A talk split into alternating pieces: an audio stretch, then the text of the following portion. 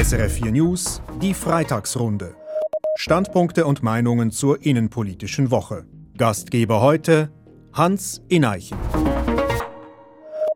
Meine Gäste heute sind Carlo Schmid, ehemaliger CVP-Ständerat aus Appenzell-Innerrhoden, Charlotte Theile, sie lebt und arbeitet als freie Journalistin in Zürich und Michelle Beyeler, Politologin an der Berner Fachhochschule. Ja, wir versuchen auch heute so miteinander zu diskutieren, wie wenn wir einander gegenüber sitzen würden, also direkt, spontan, möglichst im Dialog miteinander. Aber wer regelmäßig SRF 4 News hört, weiß, wegen Corona sind wir via Leitung miteinander verbunden. Wir sehen einander also nicht. Ich bin Hans Ineichen und ich sitze im Radiostudio in Bern. Ja, und es geht auch heute einmal mehr nicht ohne Corona. Der Bundesrat der hat ja diese Woche entschieden, dass er den Einsatz des Corona-Zertifikats vor der Hand nicht ausweiten will. Dieses Zertifikat kriegt, wer entweder geimpft, getestet oder genesen ist. Und mit diesem Zertifikat kann etwa der Zugang zu Großanlässen geregelt werden. Aber für Restaurants oder Fitnesszentren oder Kinos auch braucht es bis auf weiteres kein solches Zertifikat. In der Vernehmlassung hatten sich die Kantone für eine Ausweitung ausgesprochen und auch aus den Spitälern kam der Ruf nach schnellen Maßnahmen. Die Spitäler, die sind bereits wieder nahe an ihren Kapazitätsgrenzen eben wegen den vielen Corona-Patienten, das sind oft ungeimpfte. Der Bundesrat der sagte, er wolle die weitere Entwicklung der Corona-Zahlen abwarten, bevor er bei der Anwendung des Zertifikats etwas ändere. Frage Sie zuerst, Carlo Schmid, was denken Sie, weshalb zögert der Bundesrat? Ich denke, dass der Bundesrat eine Linie fährt, die er glücklicherweise von Anfang an gefahren ist, eine sehr bedachte äh, Linie, eine Linie, die nicht nur das äh, Spitalwesen im Auge hat, sondern eine gesamthafte Betrachtung erlaubt, indem er das Wirtschaftsleben auch in Betracht zieht, das Gesellschaftsleben in Betracht zieht und weiß, dass nicht nur rein medizinisch Probleme bestehen im Rahmen dieser Pandemie, sondern eben auch gesellschaftliche. Und eines der Hauptprobleme heute ist die Spaltung der Gesellschaft in Impfgegner und Impfbefürworter. Und der Bundesrat möchte vermutlich Ruhe im Land behalten.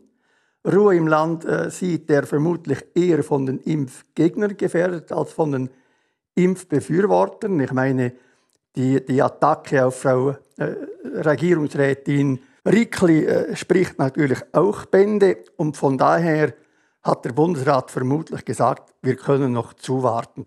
Charlotte Teile, wie sehen Sie das? Finden Sie es richtig, dass der Bundesrat zuwartet? Hm, ich finde es eine schwierige Frage. Also ich war auch immer sehr dafür, die Leute nicht zu zwingen, weil ich eben finde, Gesundheit ist doch eine sehr persönliche Entscheidung und auch wenn das nur so ein kleiner Pieks ist, ist es ja doch irgendwie ein Eingriff und ich habe es auch, ich zum Beispiel habe es auch sehr gemerkt nach der zweiten Impfung und ich finde schon, man soll die Leute nicht dazu zwingen.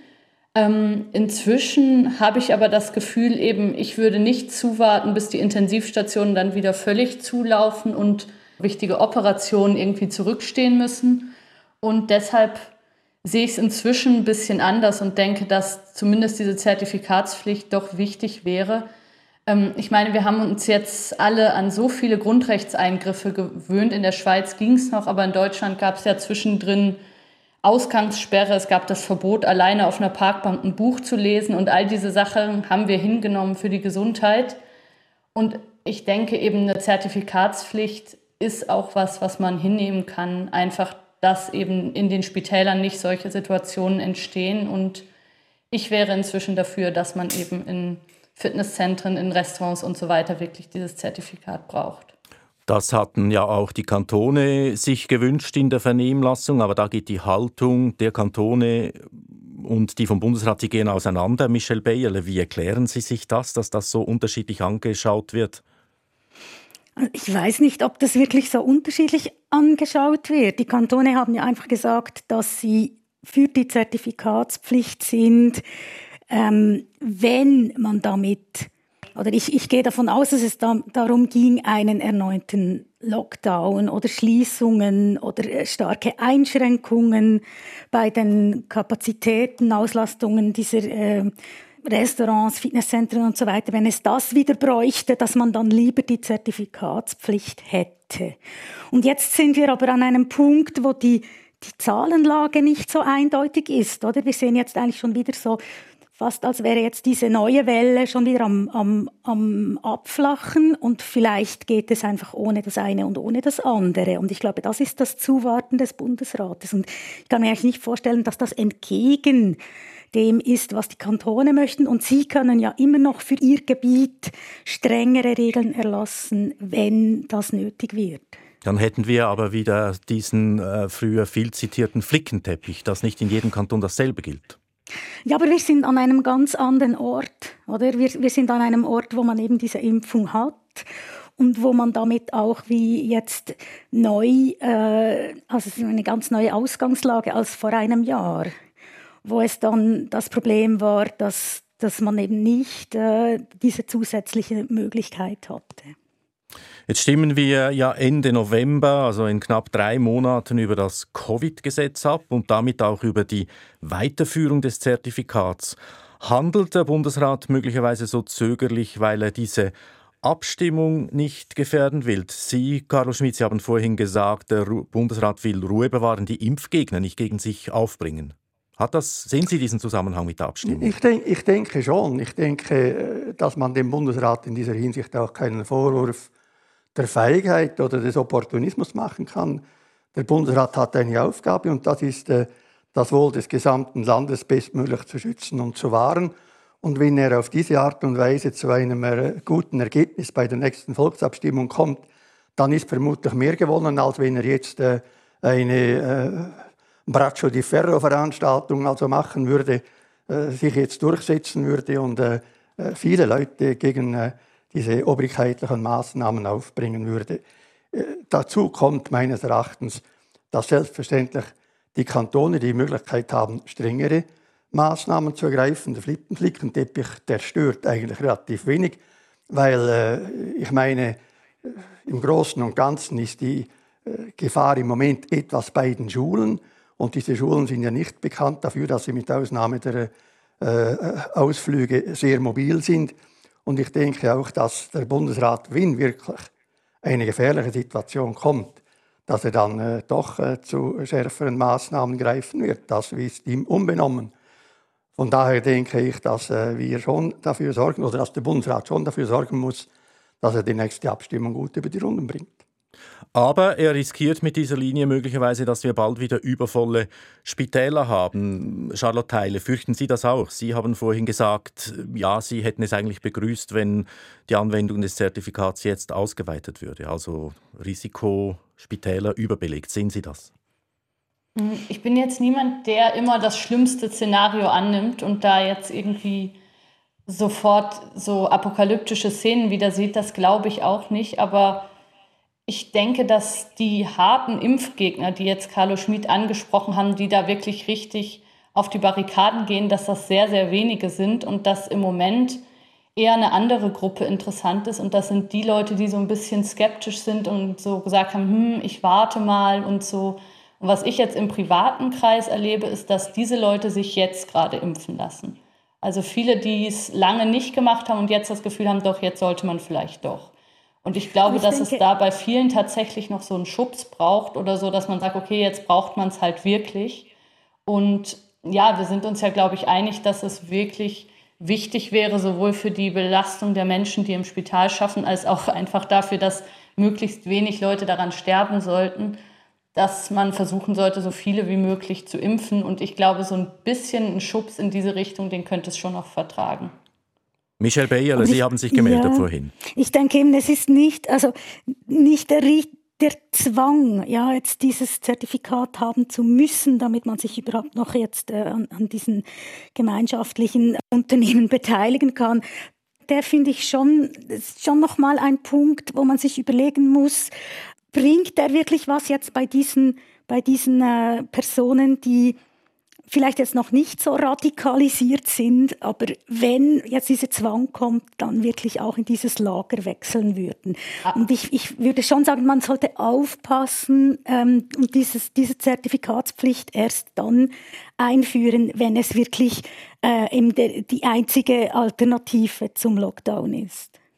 Aber jetzt würde ich gerne noch mal was zu dem Zertifikat sagen. Das bekommt man ja nicht nur, wenn man geimpft ist, sondern das kann man ja auch durch einen Test bekommen. Also wer sagt, ich möchte mich nicht impfen lassen, mir ist das irgendwie zu schnell entwickelt worden, dieser Impfstoff oder was weiß ich, der hat ja immer noch die Möglichkeit, sich immer wieder und wieder testen zu lassen. Und das ist ja auch eine Option.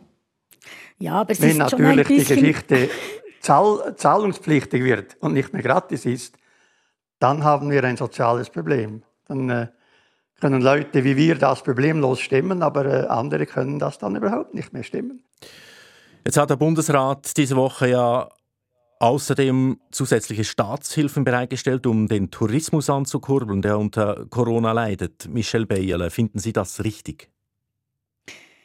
Ja, man, also man muss halt beim Tourismus einfach auch sehen, dass das ein Bereich ist, wo sehr viele, also sind zwar schon wirklich nur etwa drei Prozent der Gesamtwirtschaft, die direkt im Tourismus arbeiten, aber es ist ein Bereich, der sehr viele Zusatzeinnahmequellen oder der, der, Einnahmequellen für viele weitere Bereiche auch generiert. Also ich denke da so an Läden, Restaurants, Kleingewerbe, weitere Dienstleister so in diesen Tourismusregionen. Und die sind natürlich auch wie ganz stark davon abhängig, dass die die Gäste auch kommen. Und wenn die jetzt äh, nicht mehr kommen oder viel weniger kommen, dann ist es natürlich schon ein Problem. Und wie will man diesen, diesen äh, Strukturen da helfen? Die kann man ja nicht alle einzeln irgendwie jetzt über die, die Pandemie retten. Und deshalb denke ich, ist schon ein Bereich, wo jetzt eine etwas nationale Investition wahrscheinlich schon auch zielführend sein kann. Wie sehen das die anderen? Frau Teile zum Beispiel? Ich frage Sie mal zuerst. Hm, Finde find ich noch schwierig. Also ähm, ich, ja, ich bin bei so staatlichen Subventionen für Branchen, wo man das Gefühl hat, eben, die sind jetzt irgendwie aus dem Nichts getroffen worden, bin ich grundsätzlich schon auch dafür. Aber es ist halt immer die Frage, ob man damit auch Strukturen ähm, am Leben hält, die vielleicht sowieso vorher schon in der Krise waren und glaube einfach, man muss sich das sehr genau anschauen, aber man kann sicher beim Tourismus gut argumentieren, dass die jetzt wirklich eine sehr, sehr schwere Zeit hinter sich hatten, für die sie auch nichts konnten. Aber das haben ja andere Branchen vielleicht ähnlich. Die könnten ja auch kommen und verlangen. Ja, die können ja. auch kommen, würde ich auch sehen. Ja. Herr Schmidt? Ich denke, dass das eine ganz heikle Frage ist. Ich bin ja an sich aus einem Tourismuskanton. Aber äh, das Problem ist, äh, dass vermutlich der Binnentourismus der Schweiz durch diese 60 oder 30 Millionen äh, nicht groß äh, verändert wird. Die Leute gehen im gleichen Land, gehen die schon in die Ferien. Aber das Problem ist das Ausland. Wenn wir hohe Inzidenzzahlen haben, wenn wir hohe Ansteckungszahlen, hohe äh, Gefährdungszahlen haben und, und, die Amerikaner zum Beispiel sofort darauf reagieren und uns in eine rote Klasse hineintun, dann nützen diese Millionen nichts. Wir müssen wir müssen uns so verhalten, dass die ausländischen Gäste in die Schweiz kommen und dabei kein schlechtes Gewissen haben und nicht die Angst haben müssen, dass, wenn sie aus der Schweiz wieder zurückkehren, in die Quarantäne müssen. Also mit anderen Worten, auch hier impfen, schauen, dass wir aus der Pandemie herauskommen. Das wäre bedeutend intelligenter. Eben und nicht mit Millionen oder Nein. vielleicht sogar Milliarden, weil das steht ja dann noch an in der Herbstsession, ähm, ja. versuchen die, äh, die Tourismusbranche zu stützen. Also wenn das die, die, die Lösung sein sollte, dann, äh, dann, dann verstehe ich die Welt nicht mehr. Es gibt also wirklich intelligentere Lösungen, mit weniger Geld aus der Geschichte herauszukommen. Ich möchte bei dem noch kurz bleiben, was ich angetönt habe. Eben in der Herbstsession geht es um ein Investitionsprogramm. Der Nationalrat wird sich damit äh, beschäftigen. Investitionen für den Tourismus und da gibt es vor allem in Randregionen viele Bergbahnen, die schon vor Corona wirtschaftlich gefährdet waren. Also man kann sich fragen, ob der Bund da fast ein bisschen unter dem Deckmantel der Pandemie Strukturerhaltung betreiben soll. Wenn er das unter diesem äh, Aspekt tut, dann macht er einen Fehler. Er soll das offen kommunizieren, dass man zum Beispiel zur Erhaltung der Besiedlung des ländlichen Raums, das nicht eine komplette Abwanderung ist, dass man dort in den Randgebieten Investitionen fördert. Das ist eine ehrliche und offene Politik, die soll man aber so, so benennen und nicht mit, mit anderen Vorwänden äh, versuchen, das zu kaschieren. Also, wenn ich Sie richtig verstehe, Sie sagen, das hat dann nichts mit Corona zu tun. Nein. Nein. Okay. Gut, äh, wir wechseln das Thema. Diese Woche haben die wichtigsten Schweizer Online-Plattformen beschlossen, sich zusammenzutun. Konkret die Medienhäuser Ringier und TX Group und die Mobiliargruppe, die bündeln ihre Online-Aktivitäten in einem einzigen Digitalunternehmen. Da geht es um Plattformen etwa wie Homegate, DemoScout, Ricardo, Car for You und weitere. So soll den internationalen IT-Giganten Google und Facebook und wie sie alle heißen, die Stirn geboten werden. Charlotte Teile, kann das gelingen, gegen die Großen der Welt zu bestehen? Da bin ich mir nicht sicher. Also ich bin ja jetzt seit zehn Jahren im Journalismus und erlebe seit zehn Jahren diese Krise, dass einfach die Anzeigen immer weniger Geld reinbringen. Und das liegt eben natürlich an Playern wie Facebook, die Werbung schalten, die viel zielgerichteter ist. Also wenn ich jetzt in der Werbung arbeiten würde, würde ich es wahrscheinlich auch so machen, dass ich meine Werbung eher den Kunden präsentiere, die gerade sowieso nach ähnlichen Produkten gesucht haben, als jetzt in der NZZ im Tagesanzeiger im Blick entsprechende Anzeigen zu schalten. Und das Problem wird einfach immer größer. Also es gibt immer weniger die Leute, die Anzeigen schalten wollen. Und gleichzeitig haben ja diese großen Medienhäuser es geschafft, über eben Homegate und ImmoScout sozusagen in diesem Anzeigengeschäft irgendwie drin zu bleiben. Und das, was jetzt entsteht, ist so interessant, weil sie halt die Anzeigen komplett vom Journalismus entkoppeln und sagen, das Geld, was wir mit den Anzeigen verdienen, das geben wir nicht den Redaktionen. Also damit finanzieren wir nicht unsere Zeitungen, so wie das früher war, sondern das sind jetzt eigene Profit Center für uns und die sind ganz entkoppelt vom Journalismus. Und der Journalismus muss sich jetzt komplett selber finanzieren. Und das ist eine Entwicklung, die eine wahnsinnige Herausforderung für die Branche ist und für alle Redaktionen, die ich kenne und in denen ich gearbeitet habe, immer ein großes Thema war.